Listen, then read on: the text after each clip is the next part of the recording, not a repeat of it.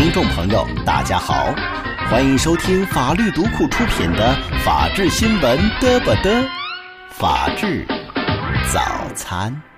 听众朋友，大家好，欢迎收听这期由法律读库和王兆峰律师团队联合推出的《法治早餐》，我是主持人阿泰。今天的早餐为大家安排了这样的内容：首先来看今日聚焦。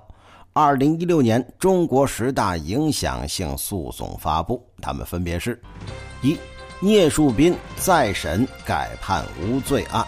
二白恩培受贿终身监禁案，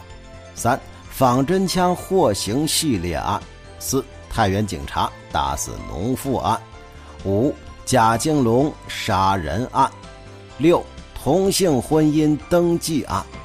七湖北飞毒抢生案，八吉林公安刑事扣押国家赔偿案。九，环球唾液新三板挂牌跑路学员索赔系列诉讼案。十，首例雾霾环境公益诉讼案。政法动态：二零一六年十二月，全国各试点地区检察机关提起公益诉讼三百六十五件，而试点开始至二零一六年十一月底，提起公益诉讼为一百三十件。十二月份一个月几乎是十七个月总和的三倍。二零一六年各试点地区检察机关共提起四百九十五件诉讼中，目前法院已审结三十二件，除四件因行政机关纠正违法行为、民事公益诉讼调解等原因撤诉结案外，其余二十八件法院均判决支持检察机关的诉讼请求。诉讼量爆发式增长的同时，公益诉讼触及的领域不断扩大，从集中于生态环境和资源保护领域，逐步扩展至国有资产保护、国有土地使用权出让领域、食品药品安全等领域。一案说法。近日，二中院在审理于某与某物业公司物业服务合同纠纷上诉案过程中，上诉人于某情绪激动，突然冲向被上诉方物业公司坐席，动手殴打物业公司委托诉讼代理律师。二中院经研究认为，于某无视法律规定，当庭动手打伤对方代理人，严重扰乱了民事诉讼秩序，妨害了人民法院对案件的正常审理，影响恶劣，应予严肃处理。鉴于于某已经认识到自己的错误并拒绝悔过，决定对于某罚款两万元。反腐成果：二零一七年一月十一号，内蒙古自治区乌兰察布市原市委副书记、市长陶书菊涉嫌受贿一案，由内蒙古自治区人民检察院反贪污贿赂局侦查终结，移送本院公诉部门审查起诉。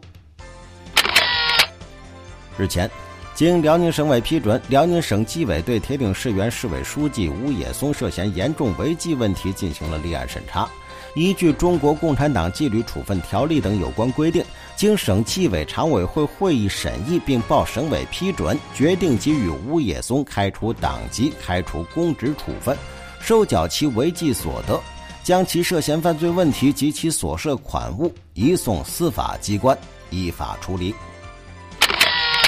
律政动态，为了回应社会关注，响应党的十八大建设生态文明美丽中国的战略部署，二零一七年一月十二号，在德恒律师事务所无锡分所开业庆典上，德恒一百个环境公益诉讼行动计划正式宣布启动，并召开生态环境损害赔偿制度法律论坛。实际上，德恒总部及济南、无锡等办公室已经先行一步，代理的环境公益案件被评为全国十大影响性诉讼案件，多起案件入选最高法环境资源审判典型案例。在接下来三年，北京德恒律师事务所将以全球法律服务体系为依托，办理一百个环境公益案件，包括生态环境损害赔偿、非诉磋商。环境法律合规专项服务、环境民事公益诉讼等各种类案件。法治热点：二零一六年，全国人大及其常委会制定修改了一系列法律，人民法院报编辑梳理总结了其中最受社会关注，特别是与司法工作关系密切的十项立法工作，并邀请全国人大常委会委员、全国人大代表、全国政协委员、专家学者及人民法院法官进行点评和解读。该报总结的2016年度十大立法分别为：环保立法、慈善法、境外非政府组织境内活动管理法。野生动物保护法、外资企业法等四部法律，